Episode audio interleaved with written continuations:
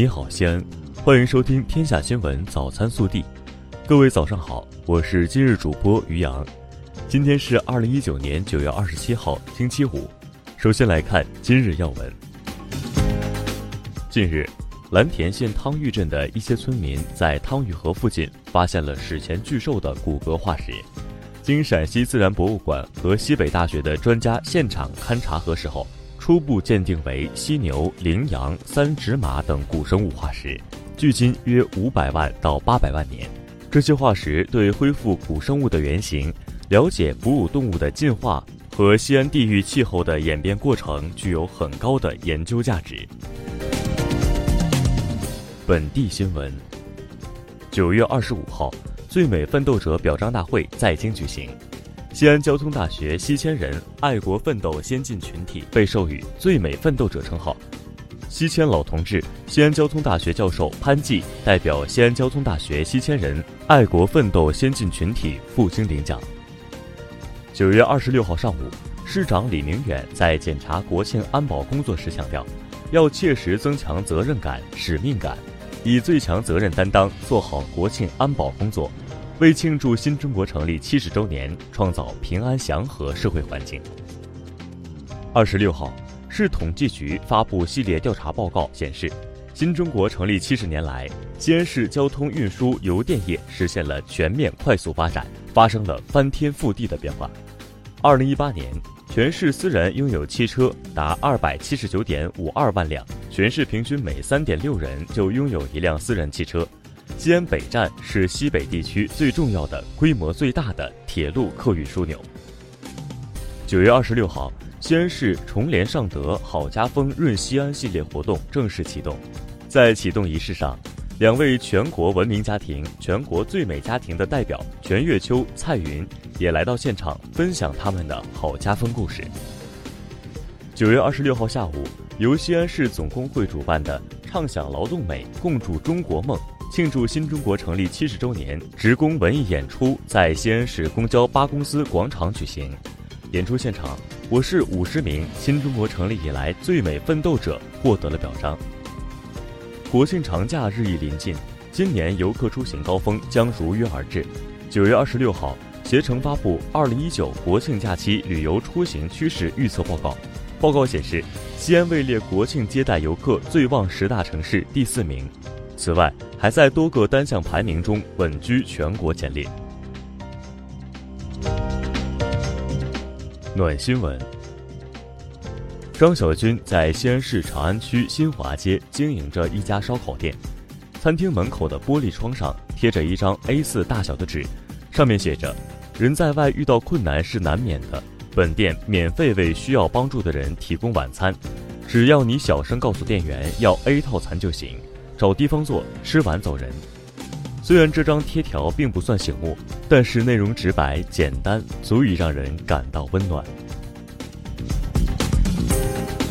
国内新闻：国务院台办发言人马晓光二十六号就美方解密涉及对台售武的所谓备忘录答记者问指出，两岸关系和平发展是台海和平稳定的关键，美售台武器只会助长台独分裂势力的嚣张气焰。只会进一步破坏台海和平稳定。商务部新闻发言人高峰二十六号称，为保障国庆期间市场供应，将于节前组织企业再投放中央储备猪肉一万吨。二十六号，庆祝中华人民共和国成立七十周年活动新闻中心在北京举办新闻发布会，记者从会上获悉，新中国成立七十年来。城镇人均住房建筑面积由一九四九年的八点三平方米提高到二零一八年的三十九平方米，农村人均住房建筑面积提高到四十七点三平方米，住房保障制度不断完善。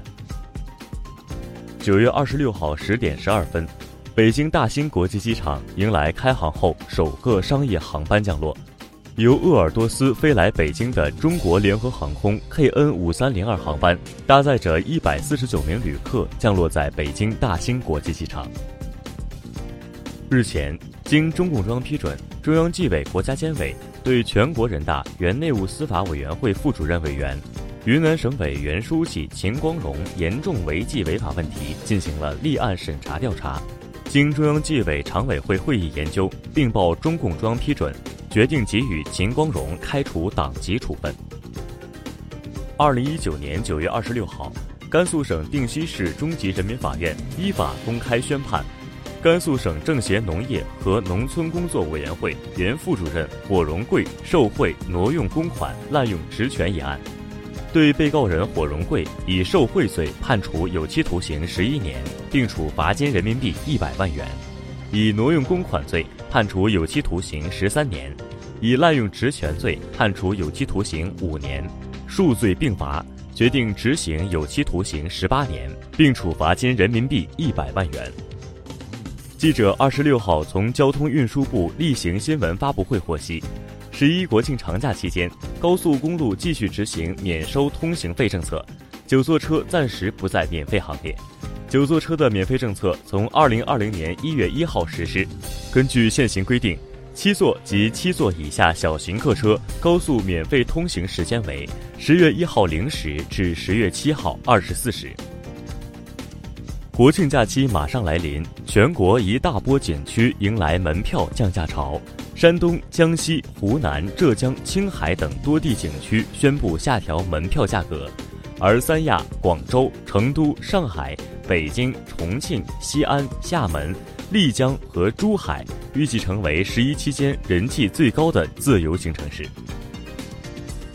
九寨沟景区震后恢复重建两年后，部分景观将于今日对外开放。据悉，目前景区内部分景观的重建工作已经完成。近日，云南昆明六十多岁大爷不听劝阻，徒手爬上九楼。事后，他称家门可能被小孙女反锁，叫开门没人答应。很担心孙女出事，慌忙之下就从一楼爬到了九楼。市民拍下这一惊险过程，大爷表示不会再做这么危险的事。微调查：近日，斯里兰卡七十岁瘦骨嶙峋母象不幸去世。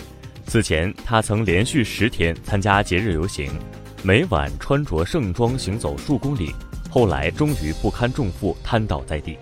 母象虽然被送回给管理员，但它已经无法恢复健康，最终离世。你觉得应该抵制动物表演吗？更多精彩内容，请持续锁定我们的官方微信。我们明天不见不散。